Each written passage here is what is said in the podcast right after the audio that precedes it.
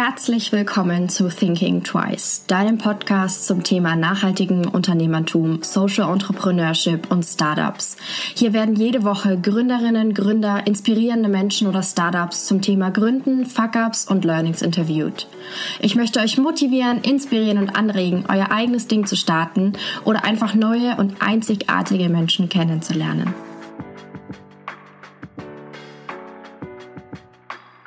Heute habe ich ein ganz besonderes Unternehmen bei mir, und zwar den wachsenden Kalender. Statt den Kalender am Ende des Jahres wegzuschmeißen, kann man jeden Monat ein Kalenderblatt einpflanzen. Daraus entsteht beispielsweise Rucola, Dill oder Karotten. Manu, Tobias und Orlando wollen sich aktiv gegen unsere Wegwerfgesellschaft einsetzen. Sie haben etwas geschaffen, was auch über das Jahr hinaus einen Mehrwert bietet. Ihr Kalender ist müllreduzierend, nachhaltig produziert und weitestgehend recycelbar. Herzlich willkommen, Manu. Ich freue mich wahnsinnig, dass du heute hier bist und dass ich bei dir sein darf. Ich freue mich auch. Erzähl mal, was steckt hinter der Idee des wachsenden Kalenders? Ja, du hast es ja schon perfekt eingeleitet. Also der wachsende Kalender ist, würde ich sagen, was, was man noch nie gesehen hat. Also ja. Ähm, und dahinter steckt die Idee, ein Produkt, was es gibt, was typischerweise auch auf dem Müll landet. Ähm, ja. Und beim Kalender ist es ja ganz klar, nach einem Jahr braucht man ihn nicht mehr. Nein. Und so ein Produkt zu nehmen und besser zu machen, nachhaltiger zu machen. Mhm. Und dann ist für uns auch noch ganz wichtig, äh, wir wollen damit den Leuten ein kompliziertes Thema, komplexes Thema nahebringen. Also für uns, äh, uns liegt da persönlich noch die Biodiversität am Herzen. Mhm. Also wenn man so einen Supermarkt einkaufen geht, sieht man typischerweise, also natürlich erstmal alles irgendwie in Plastik ein, äh, eingeschweißt. Sowieso, ja. aber halt eben auch nur die orangenen Karotten und dann halt nur den weißen Kohlrabi und es sieht ja. alles immer gleich aus in jedem Supermarkt. Mhm. Und die meisten wissen gar nicht mehr, dass es eigentlich tausende verschiedene Sorten gibt und auch Sorten, die vielleicht zu manchen Bedingungen hier viel besser passen würden. Aber es sind halt in der Hochleistungslandwirtschaft sind halt paar äh, Hybride hochgezüchtet worden, sodass die halt jetzt alle verwenden. Und so kann man jetzt halt einfach mal so mit paar Samen, auch paar seltenen Samen, sich so ein bisschen rantasten und mal mhm. neue Sorten kennenlernen und sich am Gärtnern versuchen. Total die coole Idee, habe ich davor wirklich noch nie gesehen. Und ich finde es auch schön, dass ihr dieses Gärtnern den Normalos, sage ich jetzt mal, näher mhm. bringen wollt, weil ich habe überhaupt keinen grünen Daumen, muss ich gestehen. Und das finde ich so schön, dass ihr auch das äh, konzipiert habt, dass es einfach ist, dass es umsetzbar ist für jeden. Genau, also es ist tatsächlich ja so ähm, angedacht, dass man am Ende des Monats reißt man eben dieses Samenpapier nur noch raus und pflanzt mhm. es ein. Und ich würde mal sagen, damit ist schon mal eine große Hürde weg. Also man hat erstmal eine Auswahl an Samen. Man muss jetzt nicht, nicht erst damit beschäftigen, was will ich überhaupt anpflanzen, was äh, schmeckt mir denn gut, was, äh, was kaufe ich jetzt hier für Samen ein, sondern man hat schon mal eine Auswahl und man hat schon mal das Datum, wann man es machen kann. Also man nimmt es eben am Ende des Monats und pflanzt es ein. Das heißt, man bleibt auch über das ganze Jahr hinweg so ein bisschen dran. Also ja. das ist, glaube ich, perfekt, um sich an ein neues Thema ranzutasten, wirklich mal Monat für Monat äh, wieder was Neues hier zu probieren. Und dann am Ende vom Jahr ähm, haben dann vielleicht, also äh, sagen wir mal, 70 Prozent geklappt, ein paar Sachen sind eingegangen, ein paar Sachen hat man gegessen, ein paar hat einem nicht geschmeckt und ähm, dann entschließt man sich vielleicht im nächsten Jahr wieder äh, Samen zu kaufen oder wieder was anzupflanzen. Ja, total. Ähm, ich würde gerne auf eure Gründung zu sprechen kommen, mhm. äh, was ja ganz interessant war bei euch, finde ich. Ähm, und zwar, ihr habt ja die im Wintersemester 17, 18 habt ihr die Business Challenge, die 5 Euro Business Challenge der Friedrich-Alexander-Universität gewonnen.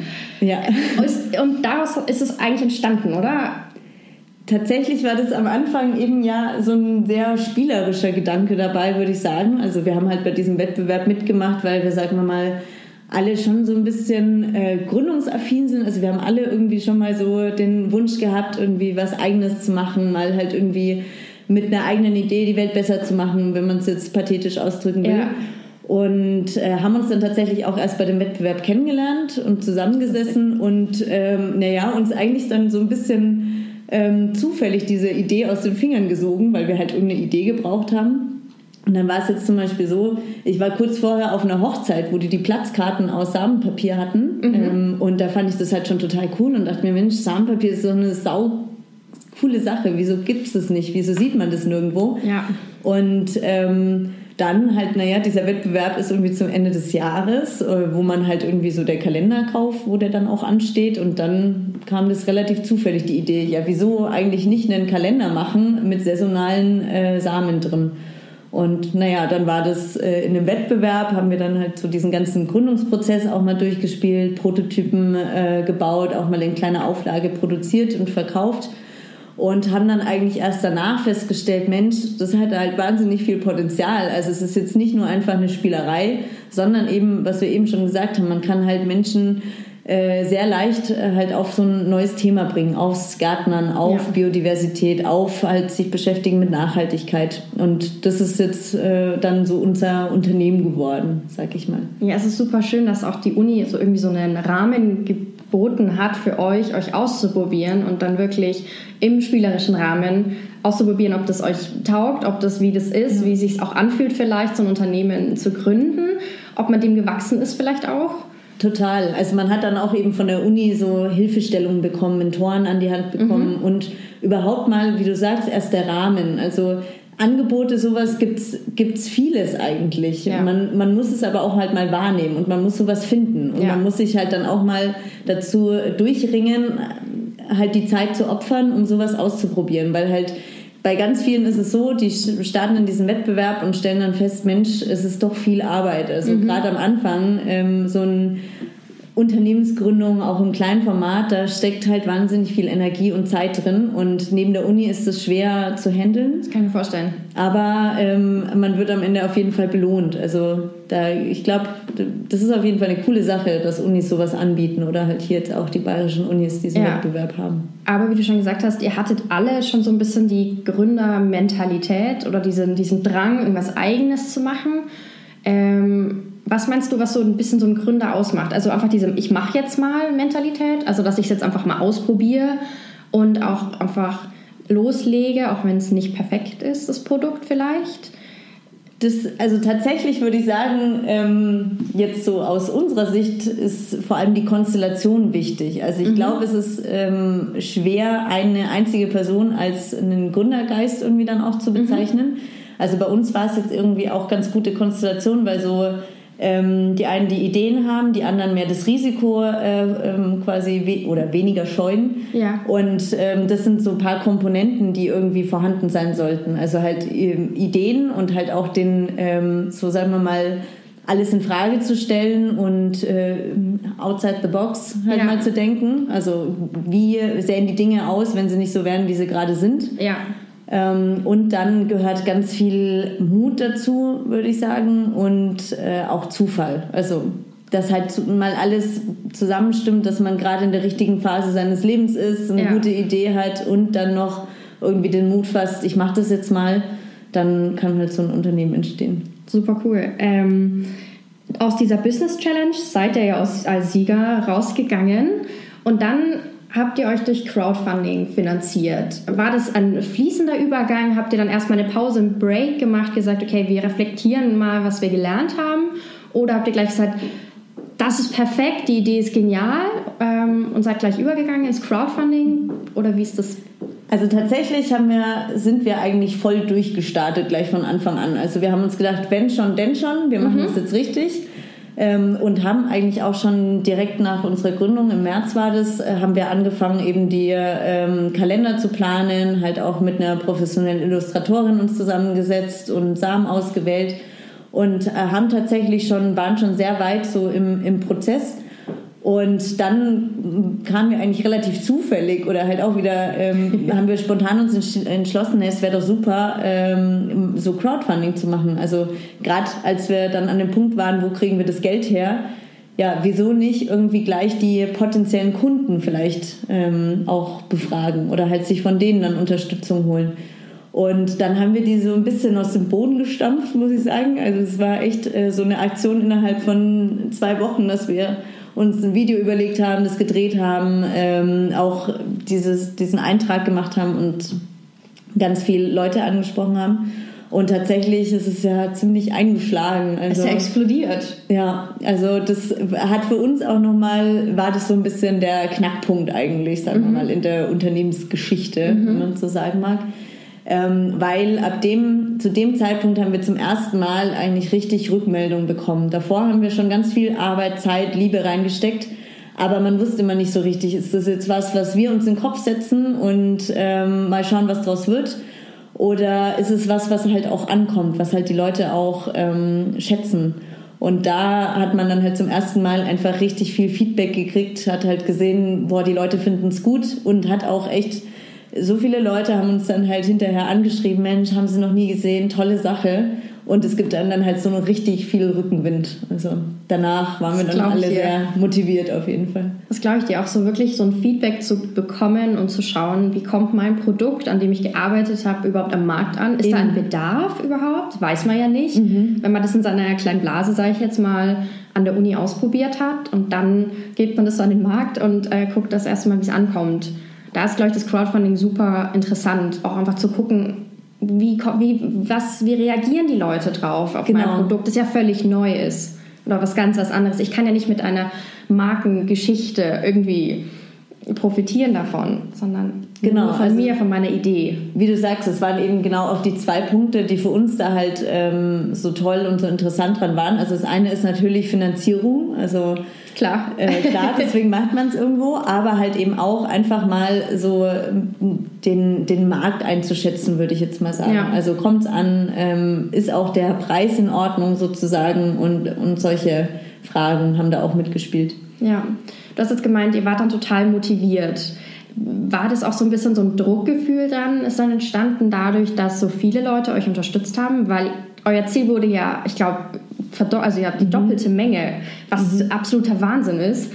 Ähm, ist dann auch so ein Druckgefühl entstanden oder so ein Anspruchsdenken von den anonymen Spendern, sage ich jetzt mal, auf euch selber? Tatsächlich total, ja. Also ich finde immer, ähm, ja, wenn ich mir dann so, so die einzelnen Menschen vorstelle, das sind ja natürlich auch super viele dann auch aus dem Bekanntenkreis, ja. so, die einen da unterstützt haben. Und ähm, da hat man schon immer im Hinterkopf, man will die jetzt auch nicht persönlich enttäuschen. Also man Nein. will irgendwie was, äh, also natürlich erstmal überhaupt die Kalender produzieren und aber auch zum Zweiten will man auch, dass es dann funktioniert. Man will, dass die das toll finden. Man will, dass ähm, die sich hinterher nicht darüber ärgern. Also ich weiß nicht, ich könnte niemandem dann mehr so in die Augen schauen, äh, dem ich jetzt halt hier einen Scheiß verkauft habe ähm, äh, den ich halt kenne, also weiß ich nicht, auch unbekannten Leuten. Da haben halt einfach so viele ähm, uns da unterstützt, dass man dann hinterher nicht mit leeren Händen darstellen reden will. Also dem ja. will man das auch zurückgeben. Und das ist natürlich schon ähm, schürt dann auch so einen gewissen Perfektionismus auf jeden Fall. Mhm. Ähm, aber ja, also ich glaube, das ist auch so schon ein bisschen der Anspruch, den man haben muss. Also es geht ja jetzt nicht nur darum, dass wir irgendein Produkt äh, schaffen und das auf den Markt hauen, sondern es muss halt auch äh, das sein, was halt Leute wollen. Oder wir müssen den Leuten auch irgendwie einen Mehrwert ja geben. Mhm.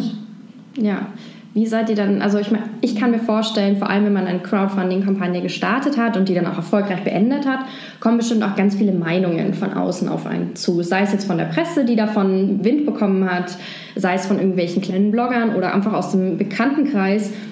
Nett gemeinte Ratschläge, die, ich sage jetzt ja, oder Tipps, die einen helfen sollen, vielleicht, ähm, die dann vielleicht auch so ein bisschen den Selbstzweifel in einem selber an der Idee oder an dem Konzept, was man da ausgearbeitet hat, schüren.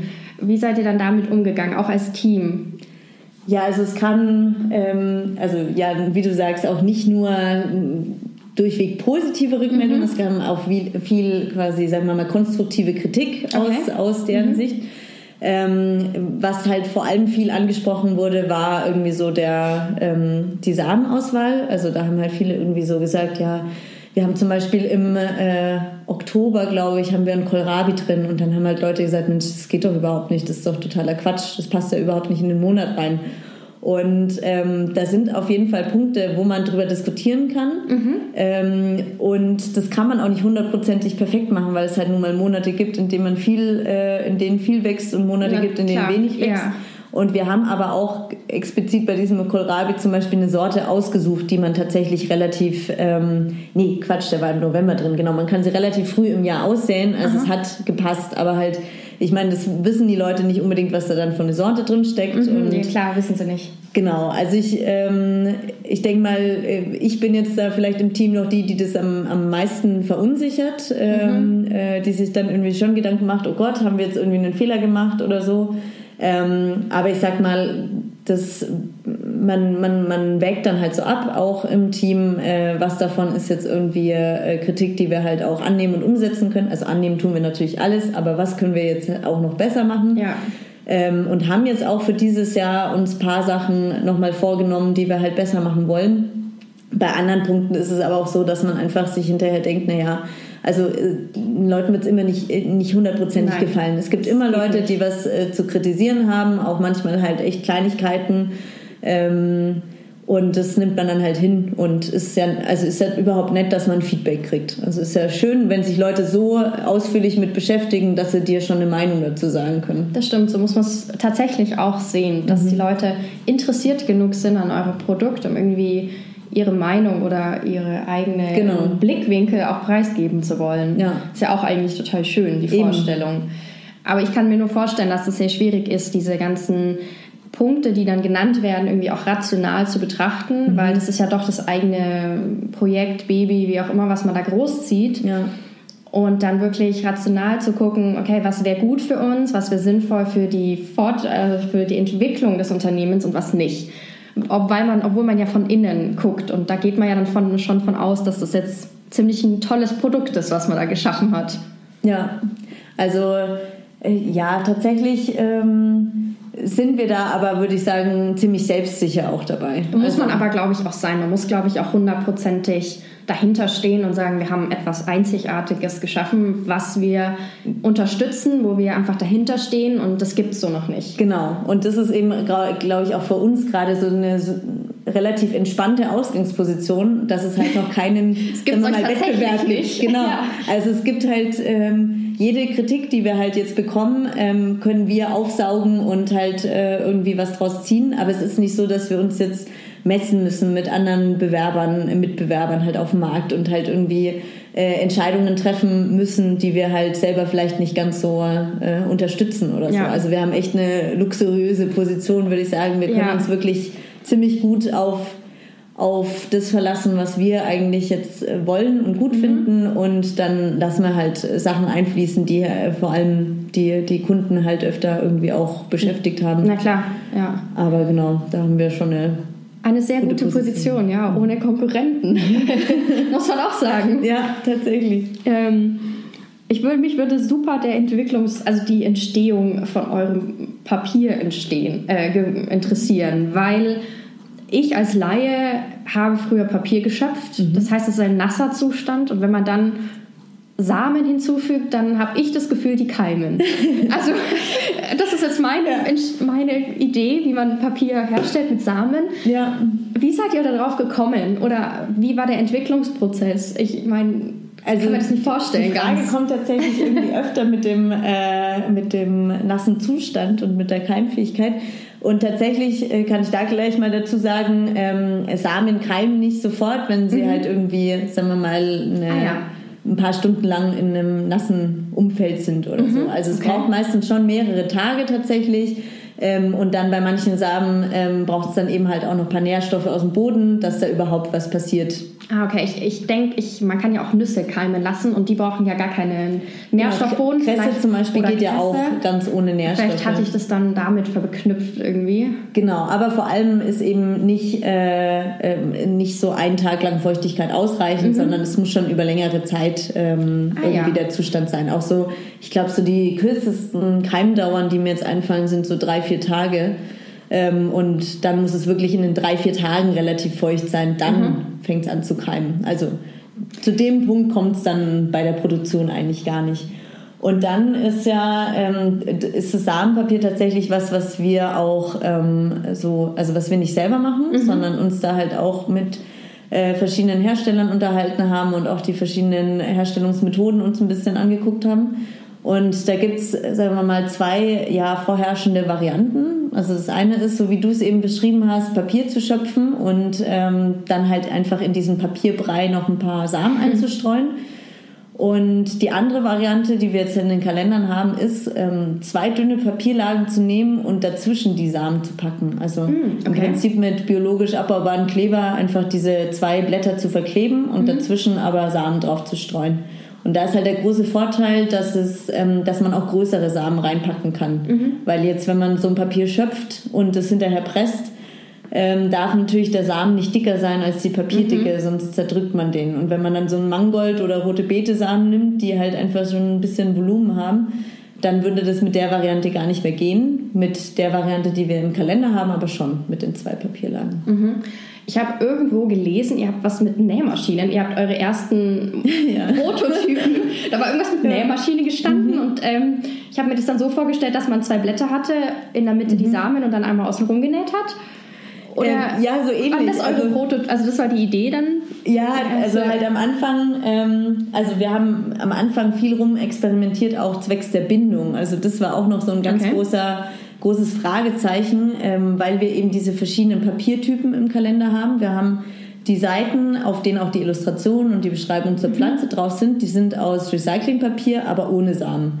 Und dann hat man ähm, zwischen den beiden oder zwischen zwei aufeinanderfolgenden Seiten hat man eben diesen Samenstreifen, also da wo die, stehen die Kalendertage dann drauf. Mhm. Ähm, und das ist ein ganz anderes Papierformat, äh, also andere Größe, andere Dicke und dann sind da noch Samen drin.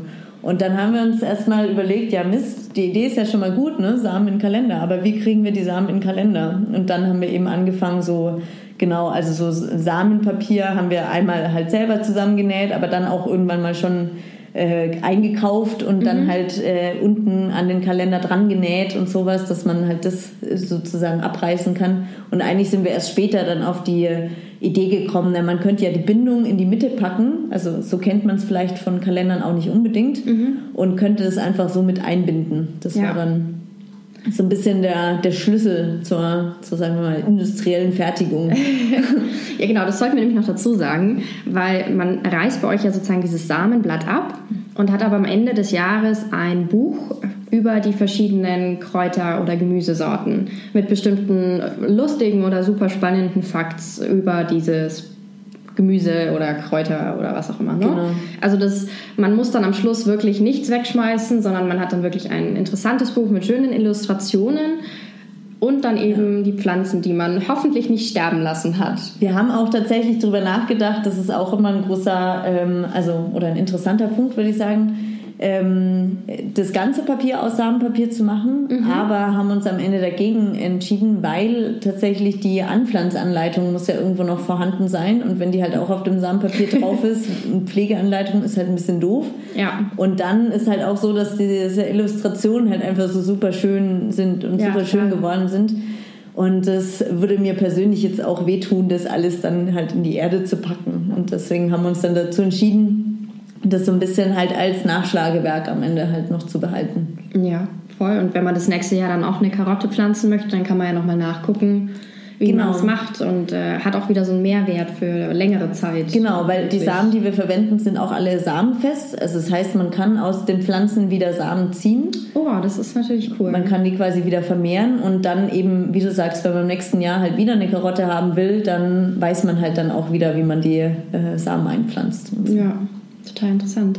Ähm, wir sind jetzt schon bei der letzten Frage. Und zwar mein, eure Learnings aus dem, aus dem ersten Gründungsjahr. Also was würdet ihr genauso machen? Was würdet ihr anders machen? Auf welche Sachen würdet ihr vielleicht mehr Wert legen? Oder einfach, was habt ihr jetzt gelernt? Weil ihr seid ja noch so super jung eigentlich, also vom Unternehmen her. Ja, ja. Ähm, ja. Also ich würde sagen, der, der wichtigste Punkt, den man so in, in so einer Dreierkonstellation oder halt kleinem Unternehmen irgendwie lernen muss, ist äh, die Kommunikation, also die mhm. Art und Weise, ähm, naja, nicht wie man miteinander spricht, aber dass man halt offen miteinander über alles ja. sprechen kann, dass man halt äh, Sachen nicht untergehen, dass man halt sich äh, traut irgendwie mal dagegen zu sein, dass man halt irgendwie auch eine gute guten Konsens irgendwie mhm. findet, weil einfach je mehr Meinungen man hat oder je unterschiedlicher auch die Meinungen sind, desto ähm, besser ist eigentlich am Ende die Endlösung so ungefähr. Ja, total.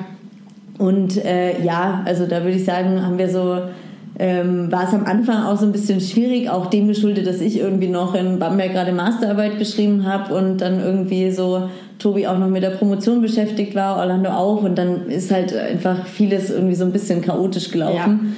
Ja. Und äh, das muss dieses Jahr oder ist dieses Jahr auch schon total anders. Wir haben jetzt hier eben auch so ein eigenes kleines Büro und dann sieht man sich dann halt auch regelmäßig und das ja. ist auf jeden Fall schon mal gut.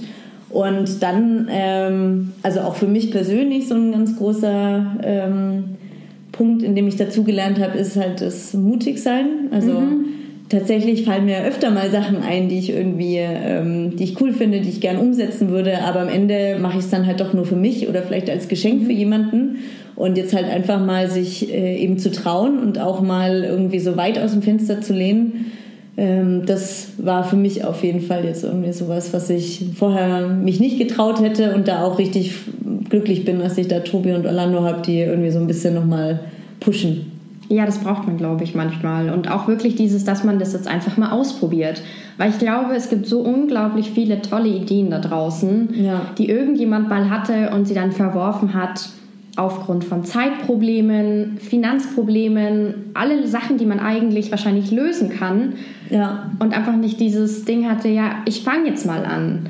Ja, und dann genau. vielleicht auch Leute hatte, wie jetzt bei dir, die sagen jetzt, wir probieren das jetzt mal aus und äh, wir gucken jetzt, wo uns das hinführt und sollte es nicht erfolgreich sein, mein Gott, wir haben es versucht, wir hatten eine tolle Zeit, wir haben ganz viel gelernt und das ist ja keine verschwendete Zeit, um Gottes eben, Willen, sondern es ist ja wirklich Zeit für euch, wo ihr gewachsen seid. Und aber im Moment sieht es ja eher sehr, sehr, sehr positiv aus, würde ich sagen. Doch, tatsächlich äh, sind wir ziemlich gut angekommen, würde ich jetzt sagen, im ersten Jahr und ja, planen auch schon wieder fürs Neue. Also. Total gut. Als letzte Frage oder als letzten Punkt, ähm, wenn die Zuhörer euch finden wollen, wo finden sie euch am besten? Am besten auf unserer Internetseite mhm. also www.der-wachsende-kalender.de. Ich verlinke das in den Show Notes, nur damit ihr es wisst. Das ist nett. und auch auf Facebook und Instagram findet man uns auch unter der Wachsende Kalender. Super. Dann bedanke ich mich. Sehr, sehr cool war's. Ähm, vielen Dank für deine Zeit. Ebenfalls, danke. Ich hoffe, dir hat diese Folge gefallen. Wenn ja, erzähle es gerne weiter an andere wundervolle Menschen, Freunde, Familie und lass es sie wissen. Du kannst mich auch sehr gerne bewerten und dann freue ich mich aufs nächste Mal.